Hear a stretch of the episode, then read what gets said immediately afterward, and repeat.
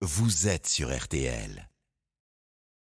RTL Matin, Autoradio. C'est toute l'actualité automobile le dimanche matin sur RTL avec notre spécialiste Christophe Bourreau. Christophe, bonjour. Bonjour Stéphane, bonjour à tous. Alors que l'on a fêté ce vendredi alors les 20 ans du premier radar automatique, on en a beaucoup parlé, le ministère de l'Intérieur vient de communiquer des chiffres inédits sur le nombre de cabines vandalisées, avec même un hit parade des régions.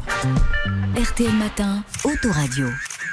Ah, il y a même le bruitage. hein, Même le bruitage. C'est un chiffre que le ministère de l'Intérieur n'avait encore jamais donné, hein, Christophe. Plus de 35 000 actes de vandalisme ont été répertoriés chez nous en France contre des radars entre 2018 et le premier semestre 2022. Et une dégradation qui ne date pas d'hier. Dès la mise en place du tout premier radar automatique le 27 octobre 2003 dans l'Essonne, eh bien moins de 48 heures après son installation, boum, il était attaqué au pavé, au marteau ou à la masse. Un acte de vandalisme qui ne sera pas le dernier. En 20 ans, les actes se sont multipliés.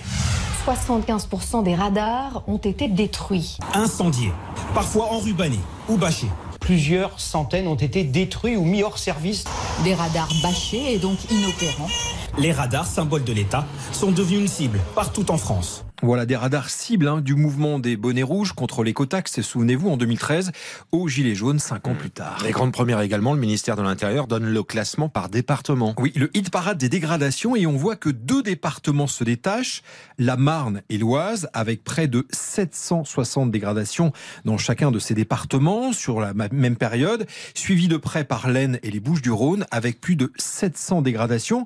À l'opposé, bon dernier dans l'Hexagone, le Val-de-Marne, alors si je puis dire avec seulement 57 dégradations. Mais Christophe, dans ce classement aussi, celui des années. Avec des pics, hein, là aussi, comme l'explique Alexandra Legendre, porte-parole de la Ligue des défenses des conducteurs, qui publie ces chiffres. plus de 10 000 dégradations en 2018 et plus de 9 000 en 2019, tout simplement parce que on est à l'époque en plein gilet jaune. Et puis effectivement, euh, il y a quand même toujours beaucoup de dégradations. Euh, on en est aujourd'hui en 2022, c'est les derniers chiffres dont on dispose en 2022, on est quand même à 16 dégradations quotidiennes contre 28 en 2018. Oui, un chiffre qui reste fort. Alors au total, pendant ces quatre dernières années, 1800 cabines ont été jugées non réparables. À noter qu'aujourd'hui, plus de 90% des radars fonctionnent contre à peine 75% entre 2018 et 2019. Et cette casse, elle a un coût, j'imagine? Ah oui, toujours selon le ministère de l'Intérieur. Euh, La facture est salée, elle s'élève à plus de 177 millions d'euros. Là encore, avec un pic entre 2018 et 2019, avec 33 millions lors de la crise des Gilets jaunes. Et gare aux sanctions. Ça rigole pas, c'est d'ailleurs un délit, hein, passible d'une amende, là aussi salée, entre 15 000 et 75 000 euros, 5 ans de prison, voire plus en cas euh, bien d'action menée par un groupe de personnes ou par un individu masqué. Dans ce cas, la peine peut aller jusqu'à 100 000 euros d'amende et 7 ans de prison. Voilà des chiffres à retrouver dès maintenant, évidemment, en cliquant. C'est tout simple, c'est sur RTL.fr. Christophe, à suivre cette semaine une date importante pour les automobilistes, le 1er novembre. Eh oui, vous l'avez certainement noté, date à laquelle la loi hiver entre en vigueur. C'est jusqu'au 31 mars prochain, c'est dans 34 départements.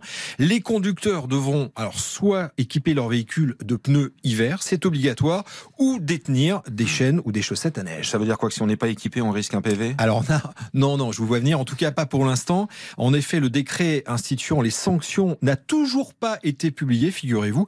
Autrement dit, en cas de contrôle, vous ne risquez aucune amende. À suivre également la voiture électrique euh, qui casse les prix. Ah oui, à découvrir en image chez nos amis de Turbo tout à l'heure, la nouvelle Citroën EC3 au tarif canon qui s'annonce déjà eh bien, comme l'une des moins chères du marché. 90% des clients font moins de 100 km par jour. Avec celle-ci, on a 320 km d'autonomie, une offre à moins de 25 000 euros qui correspond complètement aux usages des clients. Moins de 25 000 euros, ça casse les prix. À noter que Citroën a déjà annoncé pour 2025 une version électrique à moins de 20 000 euros.